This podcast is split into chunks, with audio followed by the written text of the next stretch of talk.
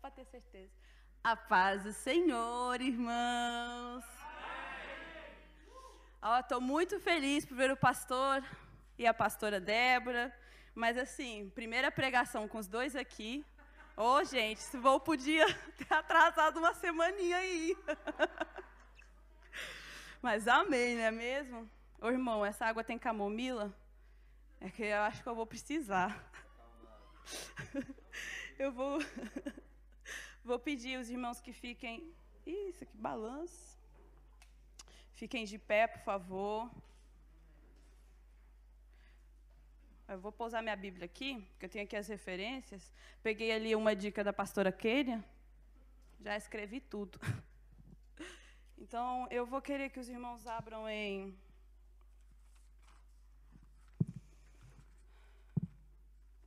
Marcos 13, 10.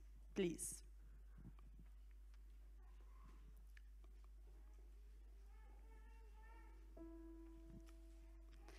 Mas importa que o Evangelho seja primeiramente pregado entre todas as nações. Amém?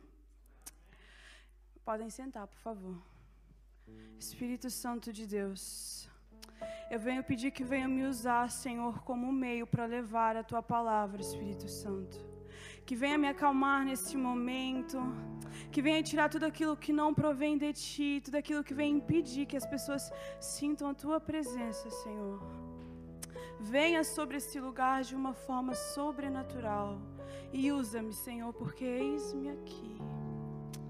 Aleluias. Ah, tem dois domingos exatamente que o Efraim pregou sobre as dores de parto. Ele estudou muito bem, né? Ele estava lá explicando as dores. Quem é que estava aqui dois domingos atrás? Ah, uma grande maioria. Ele falou sobre as dores de parto, que nós estamos nessa época, nessa fase de dores de parto, mas não aquelas dores em treinamento, já ali quase o finalzinho, a criança está quase para nascer, ou seja, Jesus está quase para voltar. E aí eu peguei no, no pé da mensagem do meu marido e vou continuar em prol disso. É, o Espírito Santo, há um tempo atrás,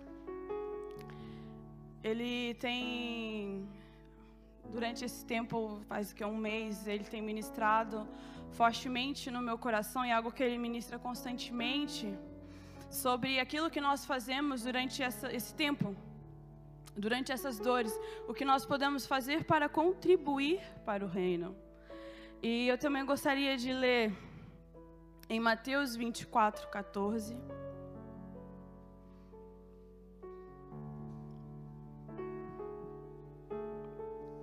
E esse evangelho do reino será pregado em todo o mundo, em testemunho a todas as gentes, e então virá o fim. Antes de chegar o fim, o reino de Deus tem que ser levado a todas as pessoas. A resposta que Jesus é a salvação, que ele morreu por nós, ele ressuscitou, não é só para mim e para você, mas é para todos e cabe a nós levarmos essa palavra. Só depois então que virá o fim. E o que, que a gente vai fazer durante esse tempo? O que, que nós podemos fazer para contribuir para isso? E eu vou pedir que abram em Marcos 16, 15.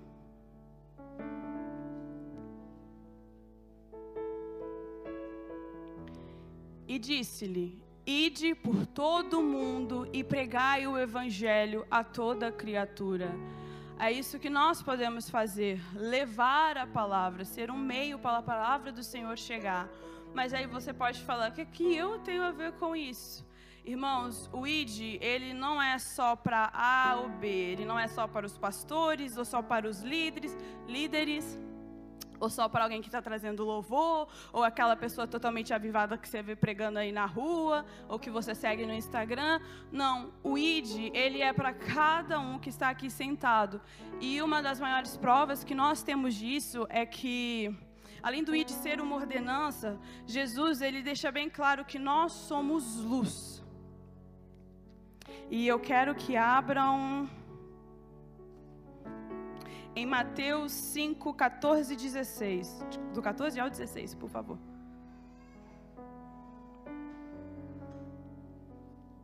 Assim resplandeça a vossa luz diante dos homens, para que vejam as vossas boas obras e glorifiquem a vosso Pai que está nos céus.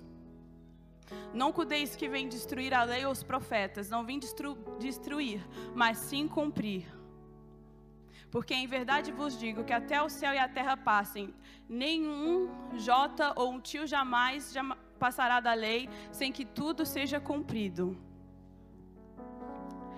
Uh, Jesus deixa bem específico que nós somos a luz do mundo, e tal como ele não diz que A ou B é luz, ele também não diz que o id é para A ou B, ou seja, se nós somos luz, é impossível esconder a luz. Se nós somos luz, é impossível você tapar a luz. Agora, por exemplo, se eu colocar a mão aqui na frente desse holofote, eu posso, no máximo, abafar, mas vai sair uns raios de luz. E o que, que o id tem a ver com o ser luz? Tem tudo a ver. Porque ao ser luz, você Desculpa, gente. Ao ser luz, você está iluminando a vida dos outros. Você está deixando Jesus, através de você, iluminar a vida das outras pessoas. É tão bom quando alguém chega perto de você e fala: Nossa, você tem algo diferente. Eu estou vendo que você tem algo diferente. Por que, que você passa por tanta dificuldade, mas está sempre feliz? Parece que nada te abala.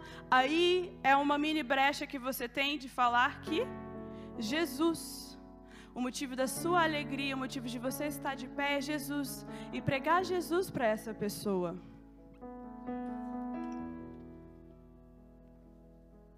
E se tem um lugar que a luz brilha, é nessa escuridão. E eu digo a vocês: a Europa, que é onde nós moramos, está uma plena escuridão. Aqui está muita luz, glórias a Deus. Mas Basta vocês olharem para a escola de vocês, para o emprego de vocês. Basta parar um tempo e olhar para o lado, a não ser olhar para você mesmo. Nós vivemos numa época em que a depressão, o suicídio, crise de ansiedade, crise de pânico é cada vez maior, crise de identidade tem crescido cada dia mais.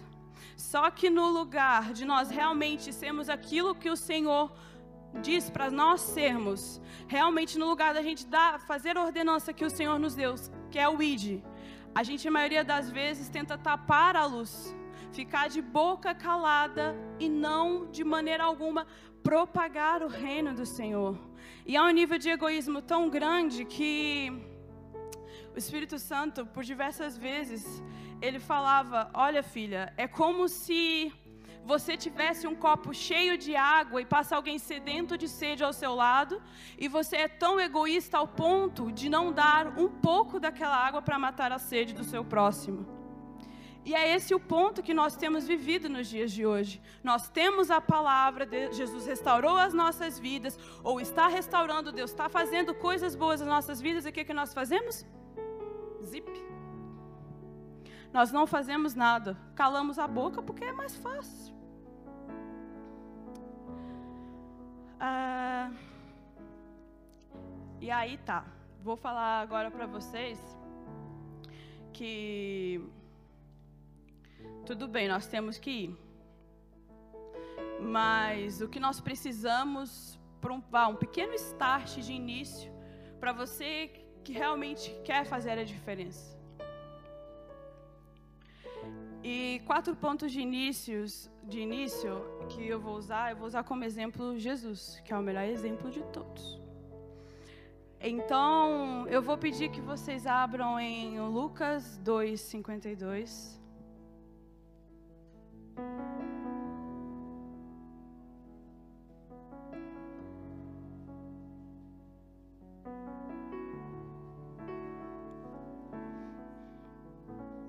E crescia Jesus em sabedoria e em estatura, e em graça para com Deus e os homens.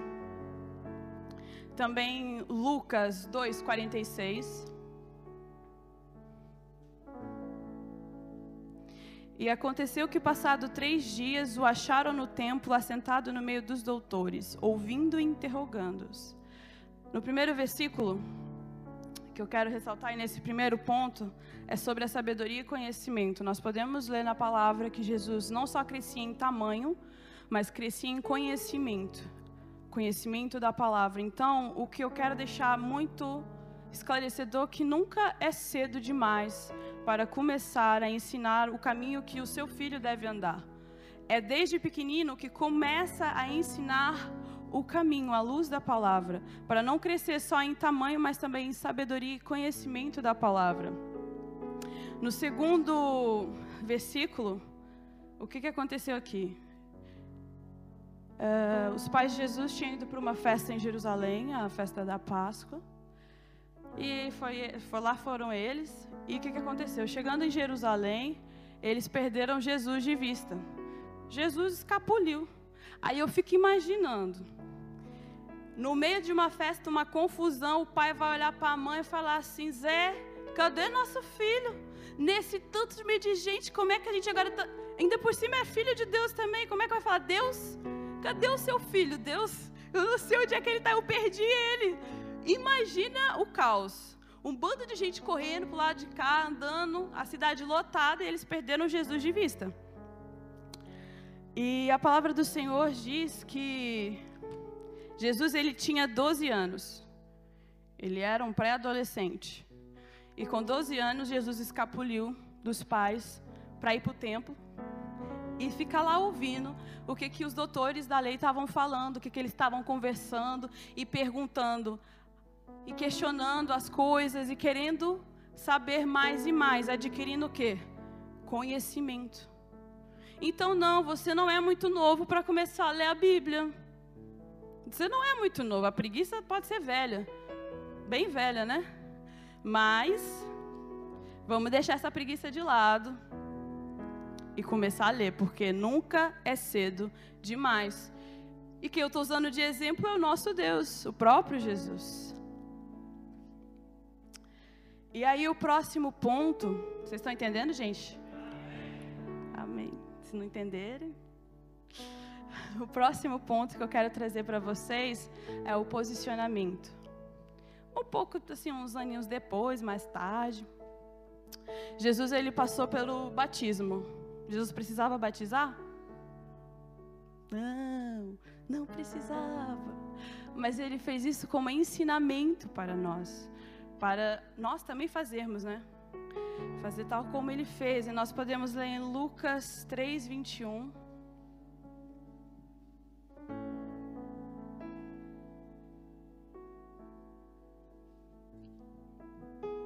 E aconteceu que com todo o povo se batizava, sendo batizado também Jesus. Orando ele, e o céu se abriu.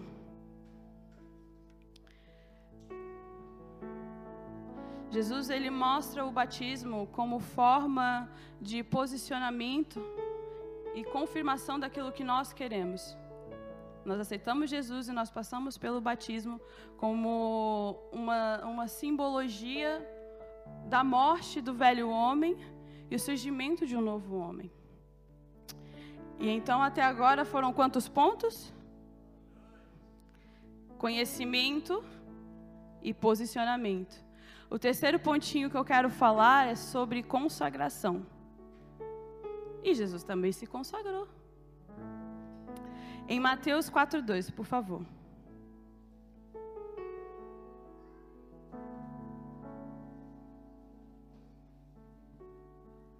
E tendo Jesus e tendo jejuado 40 dias e 40 noites, depois teve fome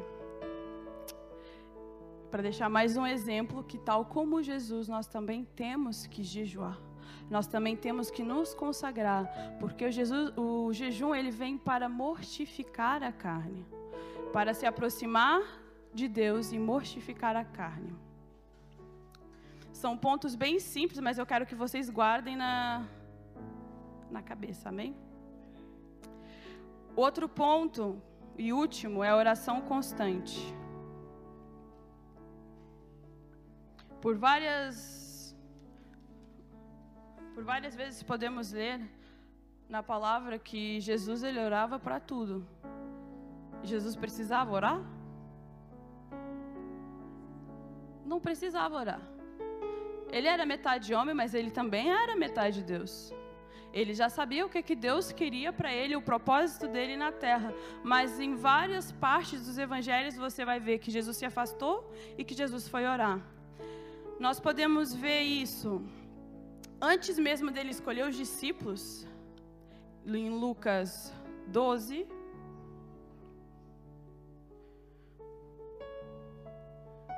Espera aí que eu acho que eu.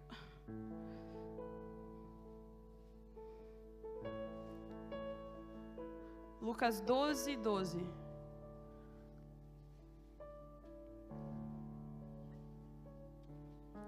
Não, eu esqueci de colocar aqui um pontinho. Bom, eu esqueci de colocar aqui o capítulo.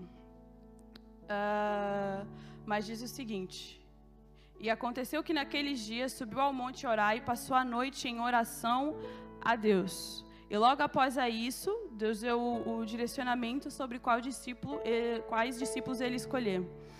Podemos ver que antes de Jesus ensinar o Pai Nosso, ele estava vindo de uma oração. Isso em Lucas 11, 1, 2. E também podemos ver que Jesus fez a oração no Getsemane, perguntando: Senhor, se puder, passa de mim esse cálice. Para tudo ele orava, em todo instante ele orava. Então, se ele orava, quanto mais nós, né? mas era o pozinho. Meu Deus, a gente também precisa orar e buscar a Deus para Ele dar o direcionamento de tudo aquilo que nós vamos fazer. E olha só que importante a oração, o testemunho do Davi. Foi através da oração dele, no quarto dele, que Deus restaurou. Isso é devido a uma vida de oração e de devocional que é o, o versículo tema do meu devocional, que é Mateus 6,6.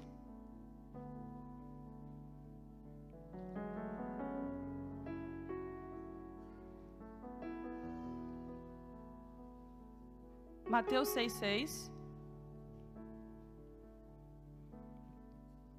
Mas tu, quando orares, entra no teu quarto e fechando a tua porta, ora teu pai que está em secreto, e teu pai que vem em secreto te recompensará publicamente. Então, em todo momento, em todo instante que nós temos dúvida, questionamento, nós temos que ir para o nosso quarto, orar. E não é só um dia, é um dia após outro dia, após outro dia, após outro dia. Orar não é a coisa mais fácil do mundo, não é aquela coisa que você acorda com vontade, não é? Nem todos os dias, vamos ser sinceros, vocês acordam com vontade de orar todo dia? Pois é, mas a gente precisa criar um hábito, uma rotina de oração. Nós precisamos ter uma comunhão com Deus, uma conversa constante com Ele, uma busca constante, porque só assim a gente vai saber qual é o próximo passo, qual é a próxima direção, o que, que Ele quer o que, que ele pensa sobre você. Ou seja, conhecimento, posicionamento, consagração e vida de oração. Esses quatro pontinhos são fundamentais para o ID. Porque antes de isso tem que ser alguma coisa. Você não pode ir de saco vazio também, não é? Só que eu sei que muitos que estão aqui, o que eu estou falando é mamão com açúcar, porque já sabem disso, já estão posicionados para isso. Mas isso é só relembrando para aqueles que não sabem. Isso como um ponto de start. E falando para aqueles que já deram esse ponto de start, que aceitaram ir de num daqueles cultos fervorosos, maravilhosos, que vem aqui um pastor, assim ungido, pastor Ivaldo chega aqui e fala: Quem irá por Deus? Quem irá por Jesus? Quem levará as boas novas? E você todo emocionado ali no fervor do Espírito Santo, levanta a mão e fala: Eu vou, Senhor. Eis-me aqui, Senhor. Aí recebeu aquele fogo, aquela unção, aceitou o ID, saiu daqui, parece que apagou completamente, né? O ID, tadinho, ficou esquecido. Você, meu filho, a fumacinha fez assim, ó, só, só, só fumaça, que o fogo a foi é longe. E isso é normal. Todos nós já passamos por isso e alguns estão passando por isso. Isso é do ser humano, isso é a carne. A gente se sente incapaz, depois a gente receber aquele fervor, aquela unção. Tá, eu vou, mas aí Deus começa a falar com você: olha, faz isso, faz aquilo. O Espírito Santo começa a ministrar no seu coração. Aí você fala: ai, Deus, ai, não vou não. Ai, manda outro, por que eu? Ah, não, Deus, não quero não. Tô ficando doida. Nossa, já usei isso diversas vezes. Eu tô ficando doida, Deus. Tô ouvindo coisa da minha cabeça aqui, ó. Mas você não levantou a mão e falou que queria ir? Deus tem preparado, mostrado o caminho e você cala a boca, porque se sentir incapacitado. O medo vem e te domina. A gente usa uma frase constantemente: Ah, não estou pronta não. Ainda não estou pronta não. Ainda não deu minha hora. Estou me preparando. E eu estava numa realidade dessa há uns três anos atrás. Eu lembro que na época da minha, do meu ensino secundário, eu aceitei Jesus com 16 anos, porque eu conhecia Jesus. Eu venho de um lar cristão, que graças a Deus, né? Eu venho de um lar cristão que eu conhecia um Jesus de religiosidade. Eu via as pessoas falarem de Jesus, que tem, tinham vivido experiência com Jesus, mas eu mesmo, nada. Eu só via, eu era um espectador.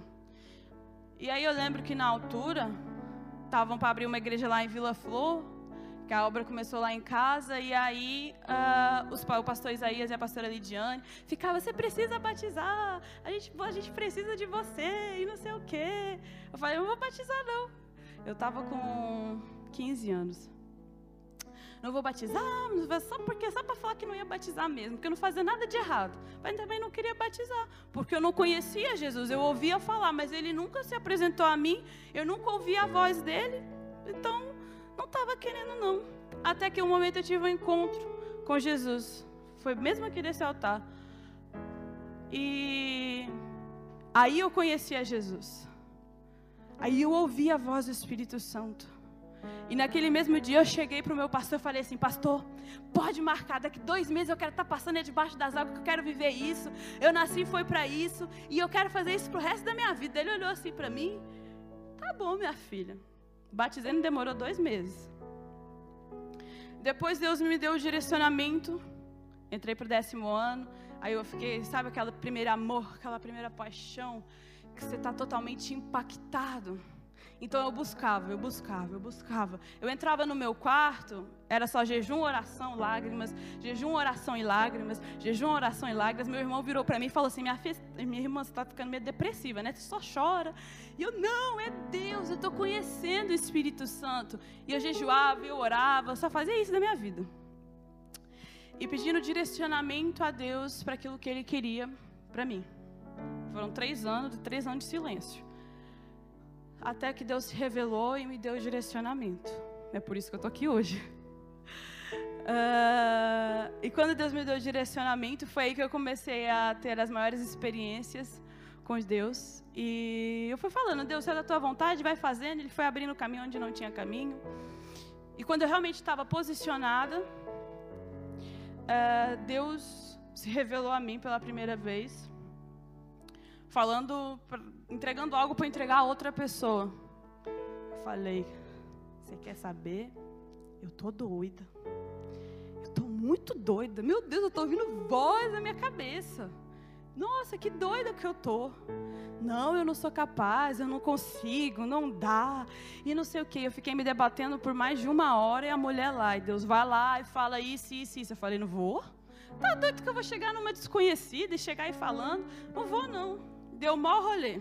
Eu debatendo com Deus, eu ouvindo Deus lá falando, vai logo, vai logo. Eu não vou. Ah, não vou mesmo. A mulher saiu do lugar onde ela estava. No mesmo instante, eu ouvi uma voz como se fosse a minha mãe. Sabe quando sua mãe fica irritado com você e ela te chama pelo primeiro? Quem tem dois nomes é pelos dois nomes, né? Primeiro e segundo, mas quem não tem é o primeiro e último. Aí no meu caso é Cleis Lohana. Lindo nome, né? Maravilhoso. E eu ouvi Deus falando, Clés Lohana. Eu falei, eita, que agora o negócio é, é sério.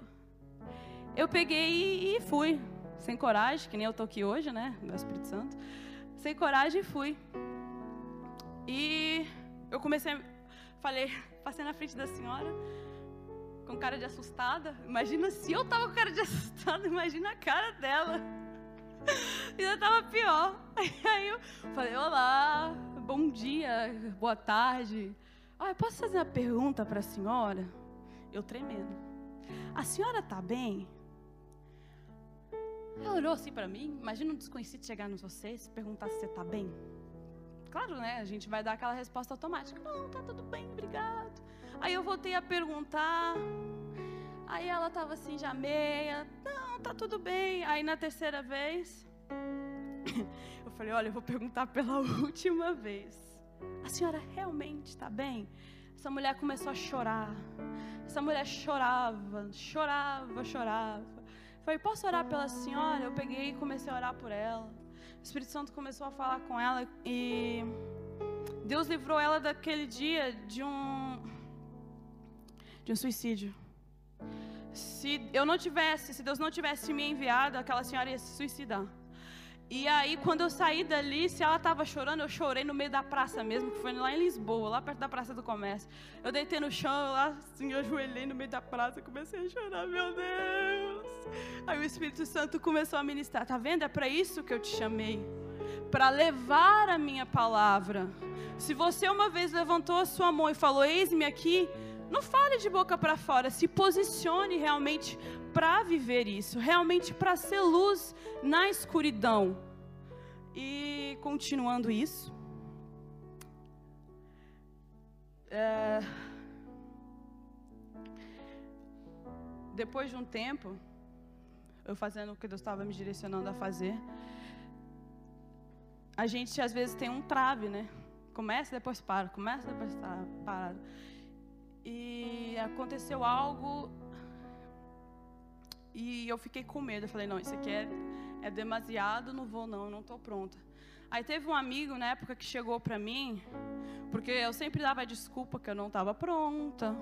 É melhor o outro, porque o outro prega melhor, o outro canta melhor, a outra dança melhor, o outro toca melhor. Só que Deus tem chamado é você, porque o outro não vai alcançar as pessoas que Deus tem preparado o outro não está na escola que você está. Então Deus tem chamado especificamente para você, não é para o outro. Não tenta passar para o outro, porque Deus está chamando é você. E eu ficava com essa coisa, porque eu não estou preparada. Aí ele chegou em mim e falou assim: Quanto tempo você vai demorar para ficar pronta? Quantas pessoas vão padecer enquanto você se prepara?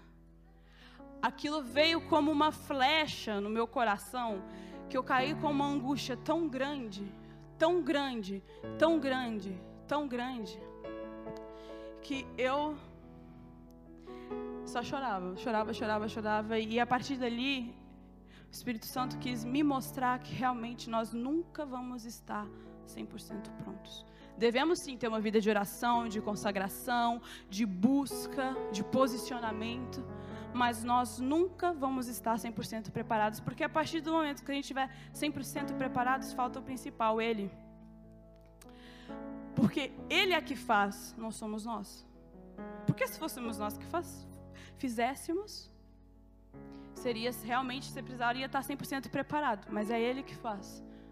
Nunca seremos nós. Então, não, você nunca estará preparado 100% para isso. Não, você nunca estará preparado 100%. E vou usar como exemplo Moisés. Abre para mim Êxodo 4, do 10 ao 12, please. A gente conhece a história, todos aqui conhecem a história de Moisés, libertador do povo.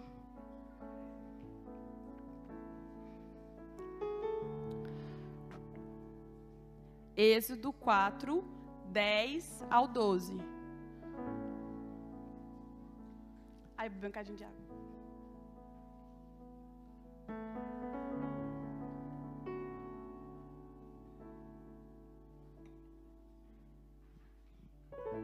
Então disse Moisés ao Senhor.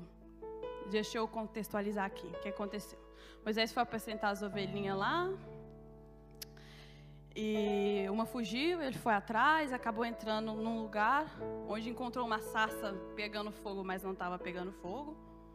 Imagina, eu não consigo imaginar não. Você entrar no, do nada no lugar, uma planta pegando fogo em chama viva, mas não está pegando fogo. E Deus falou com Moisés que ia usar Moisés para libertar o povo, o povo hebreu da escravidão, porque o povo já estava clamando há muito tempo. Deus falou as maravilhas que ia fazer através de Moisés, mostrou a ele. E mesmo depois de ele ter ouvido isso tudo, o que, que Moisés disse ao, disse ao Senhor? Ah, meu Senhor, eu não sou homem eloquente, nem de ontem, nem de anteontem, nem de ainda desde que tens falado ao teu servo, porque sou pesado de boca e pesado de língua. E disse-lhe o Senhor: Quem fez a boca do homem? Ou quem fez o mudo, ou o surdo, ou o que vê, ou o cego? Não sou eu o Senhor? Vai, pois agora, e eu serei com a tua boca e te ensinarei o que hás de falar. Meus queridos, nunca seremos nós. Nós podemos nos preparar, mas quem vai falar através do que você canta, do que você fala, do que você toca, é o Senhor. É o Senhor, e Ele tem chamado cada um aqui para levar a palavra, porque é chegada a hora que ele vai voltar, mas para ele voltar, todos têm que ter ouvido a palavra do Senhor e você faz parte disso. Você faz parte disso, então se posicione, porque Deus quer te usar. E continuando, outro exemplo aqui é de Pedro. Existem dois Pedros. Se fosse o Brian falar, ele, faria, ele falaria Pedro vacilão. Por que o Pedro vacilão?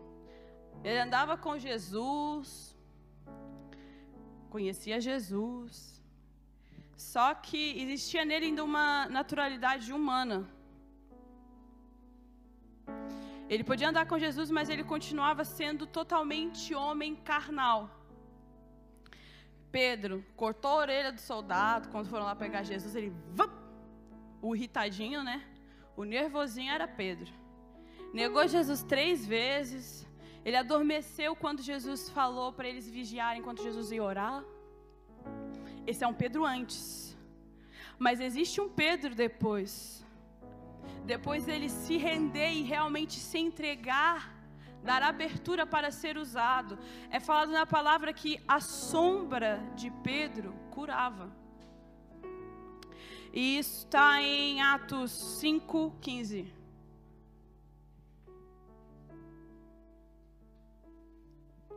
De sorte que transportavam os enfermos para as ruas e os punham em leito e em macas, para que ao menos a sombra de Pedro quando este passasse, cobrisse algum deles.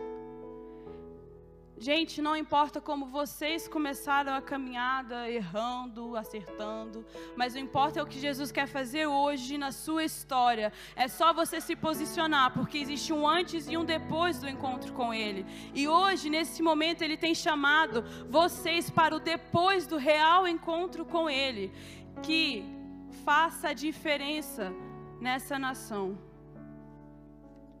Estão todos entendendo aí? Tudo certinho? Ai, Deus. Agora a gente já tem praticamente quase tudo para ir. Né? Se tivéssemos uma malinha pronta para ir, já temos quase todos os mini passo a passo. Agora a gente já não tem desculpa. Nós temos a consciência que nós somos luz e que nós fomos chamados para propagar essa luz. E cada um é chamado da sua forma específica. Deus ele fez cada um da sua maneira, do seu jeitinho particular. Então não tente ser outra pessoa. Não tente falar da forma que o outro fala. Dá muito errado. Deus não te chamou para isso. Deus te fez dessa maneira louca porque Ele quer te usar dessa maneira louca. Entendeu? Não tente transformar a sua essência. Deus fez a sua essência. Então Ele sabe para aquilo que Ele tem te chamado. E é através dessa sua loucura, essa forma de ser, que Deus vai te usar para levar o Evangelho. É tão doido.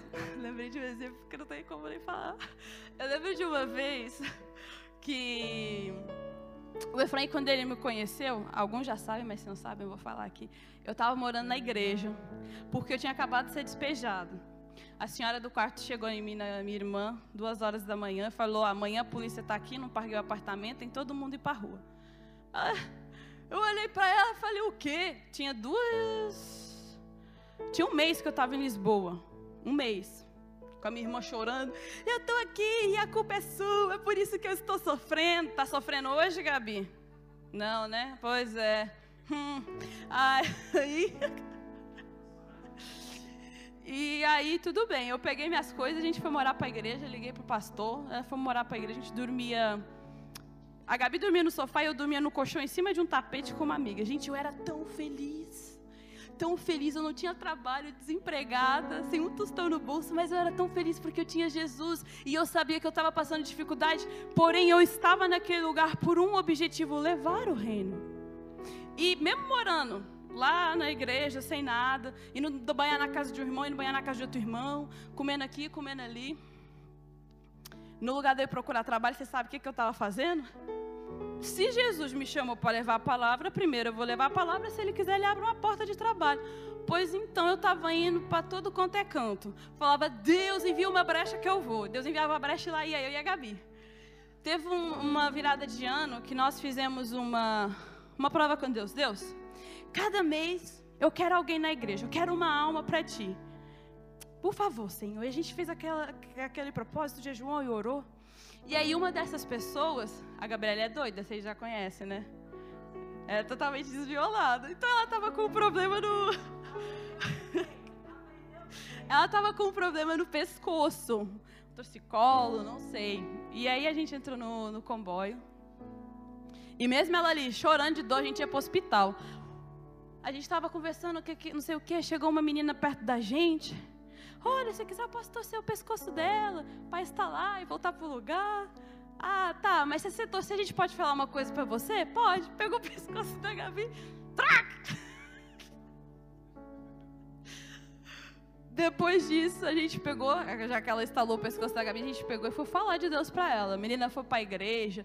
Gente, nesse, nessa época, eu lembro que a igreja lotou de gente desconhecida. E é assim que tem que ser, viu? Eu espero um dia poder olhar para essas cadeiras e não conhecer quase ninguém, de gente nova chegando a todo instante. Mas isso é através de quem? De cada um que está aqui. Não é através só do pastor Ivaldo. Não é só através da pastora Kênia. Não é só através dos líderes. É através de cada um. E aí, por isso, isso só para falar, cada um tem o seu jeito e Deus vai te usar do seu jeito.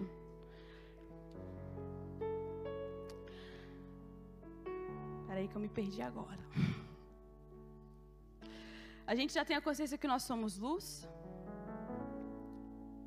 E aí, alguns de vocês podem estar se perguntando: Ah, mas eu não sei qual é o meu propósito específico, para que, que eu fui chamado. Eu não sei se eu fui chamado para cantar, eu não sei se eu fui chamado para levar a palavra, eu não sei se eu fui chamado para dançar, eu não sei ainda não.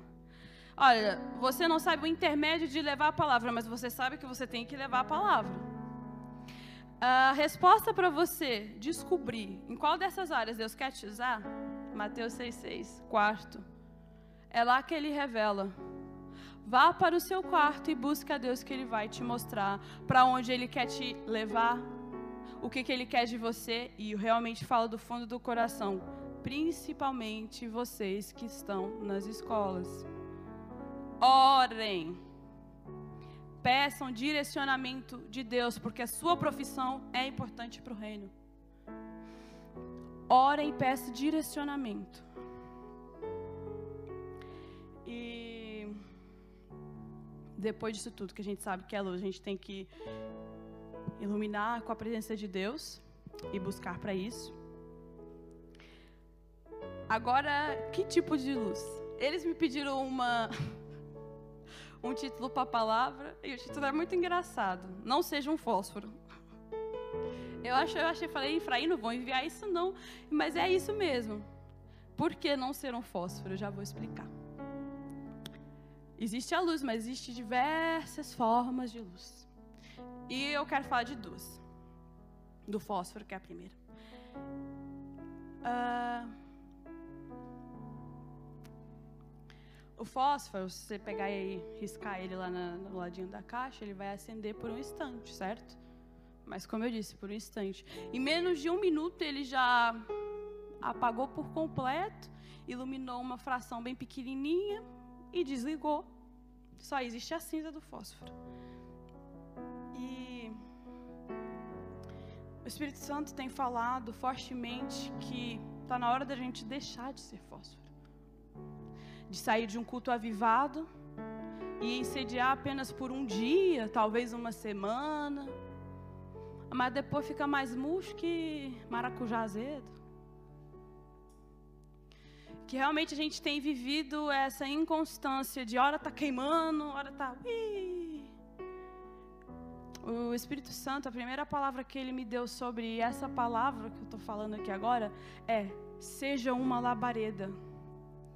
Deus nos chama e Ele quer levantar pessoas, tanto jovens, adolescentes e os adultos, como uma chama intensa, fervente, grandiosa que não só ilumina onde ela passa, mas ela incendeia por onde ela passa. Onde passa uma chama, ela deixa o rastro que ela teve ali.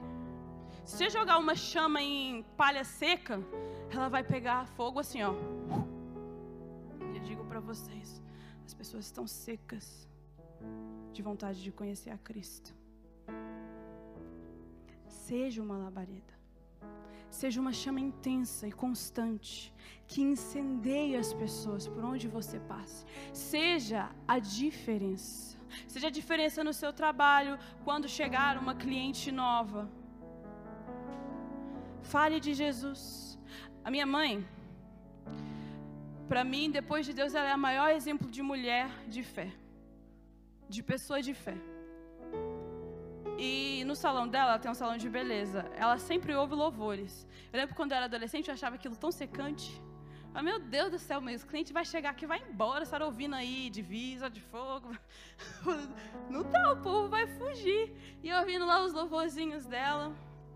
Por diversas vezes eu pude presenciar de pessoas entrando ali aflitas e saindo contentes e alegres. Elas falavam: Eu não sei o que, que tem nesse ambiente, mas nossa, Eunice, toda vez que eu saio do seu salão, eu saio tão bem. Você tem algo diferente. Existe algo em você que eu não sei te explicar. E em todo instante ela liberava a palavra de Deus. Seja assim, uma pessoa impactante. E outra coisa que eu quero falar, não importa, não ligue para o que vão falar de você. Isso não importa. O que, que vão falar, se vão te chamar de doido. Seja doido mesmo, você fala, sou doido mesmo. Sou doido por Jesus.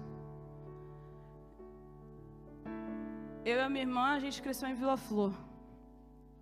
É uma vila com 3 mil habitantes.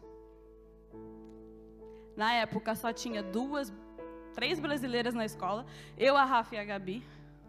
Numa escola de ensino.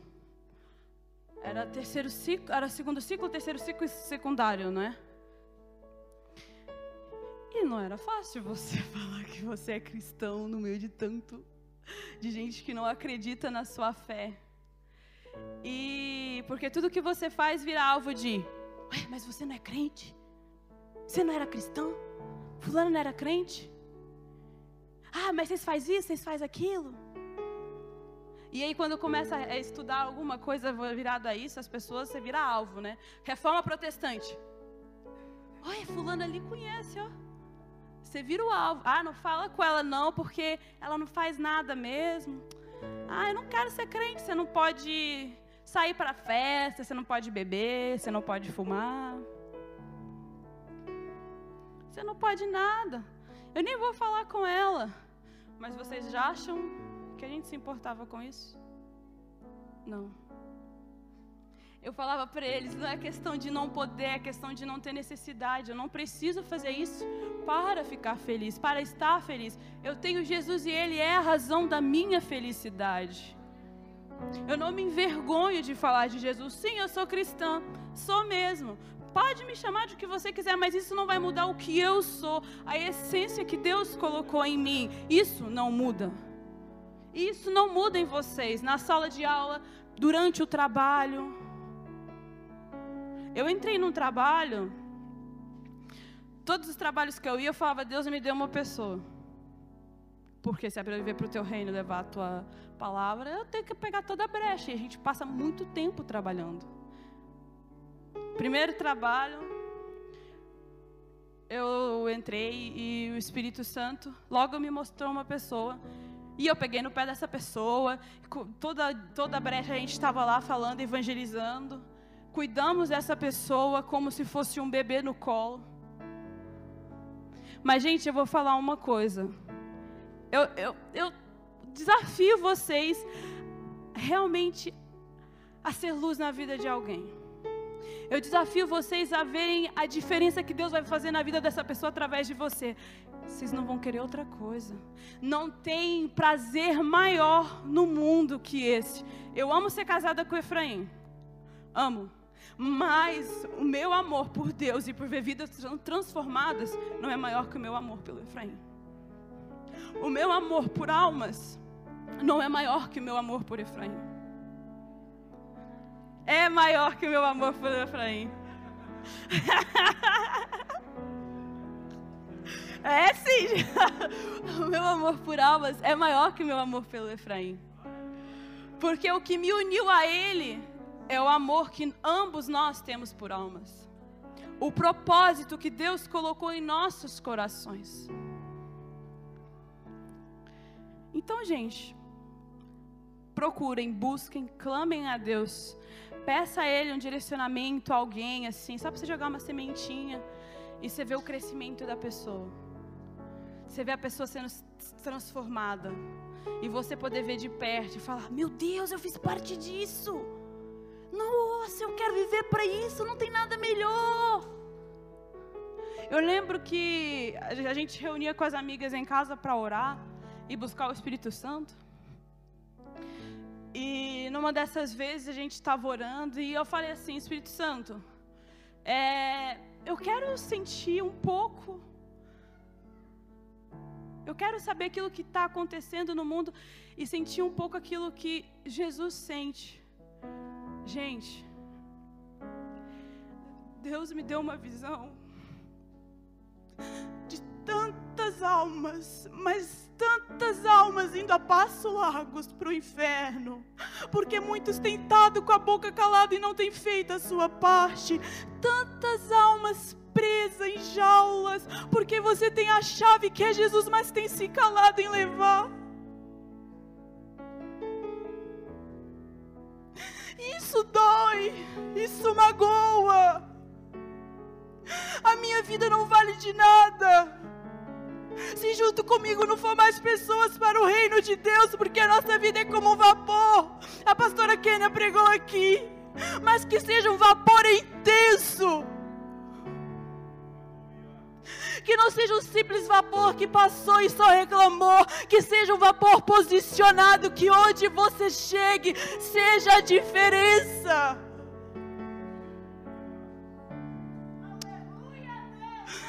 O Espírito Santo me mostra pessoas que já têm tudo para ir, mas têm calado a boca.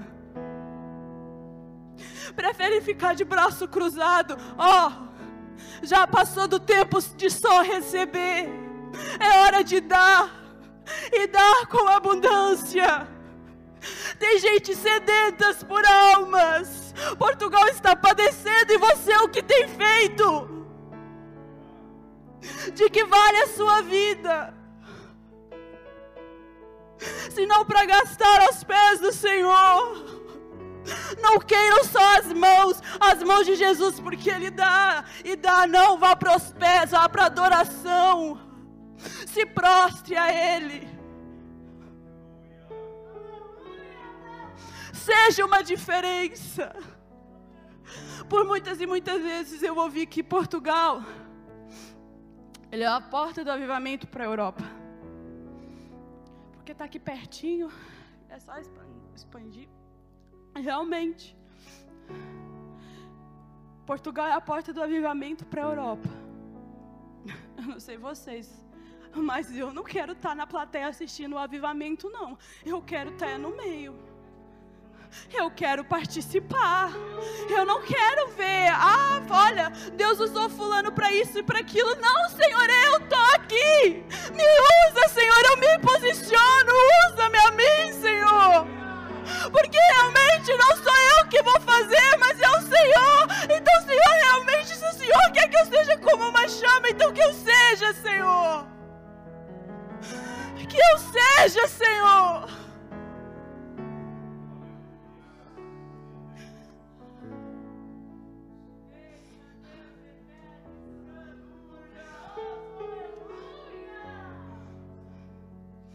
faça um desafio, entre num culto.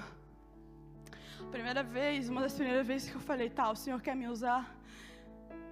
Uh, eu entrei num culto, falei assim, Deus,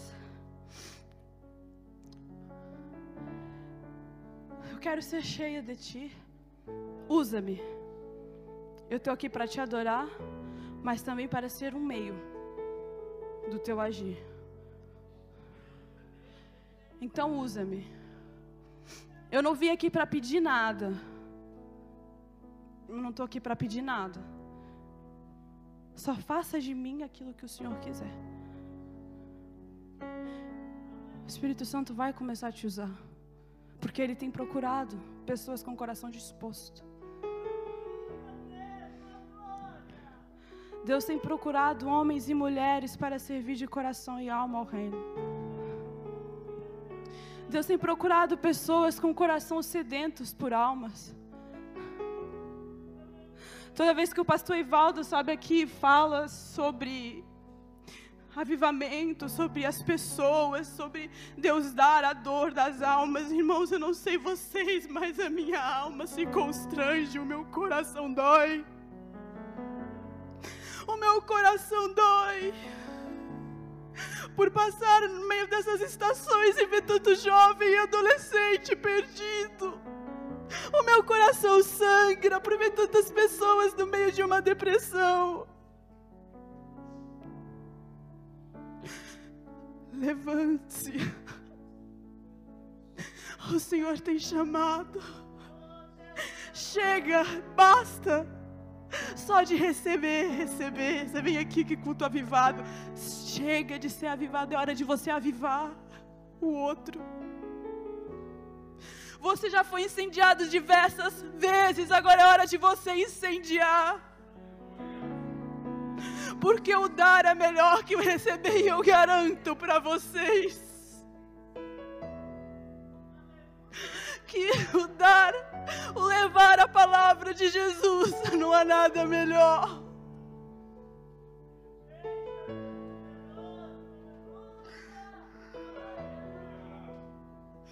Vocês já foram impactados, estão na hora de impactar.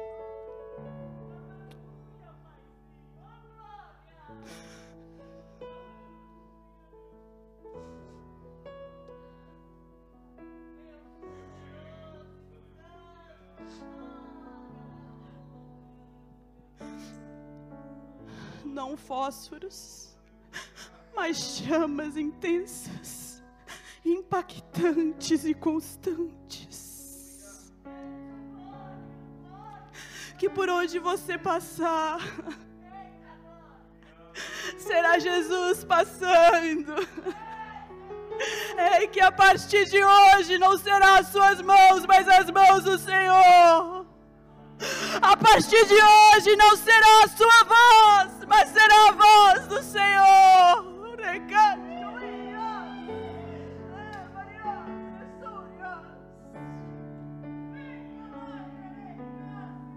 Entenda, nunca será você, mas o Senhor.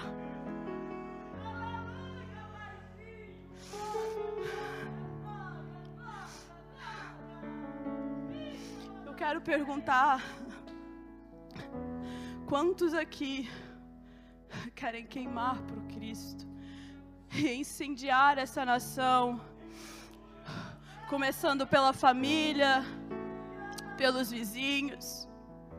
Quantos aqui sentem um coração queimando por Jesus e querem tirar dessa chama interna para uma chama externa? Quantos aqui vão se posicionar para o verdadeiro id? É o verdadeiro, não é o de boca para fora. Ei, é hora de dar o que você tanto tem recebido. Eu quero que a igreja fique de pé, por favor.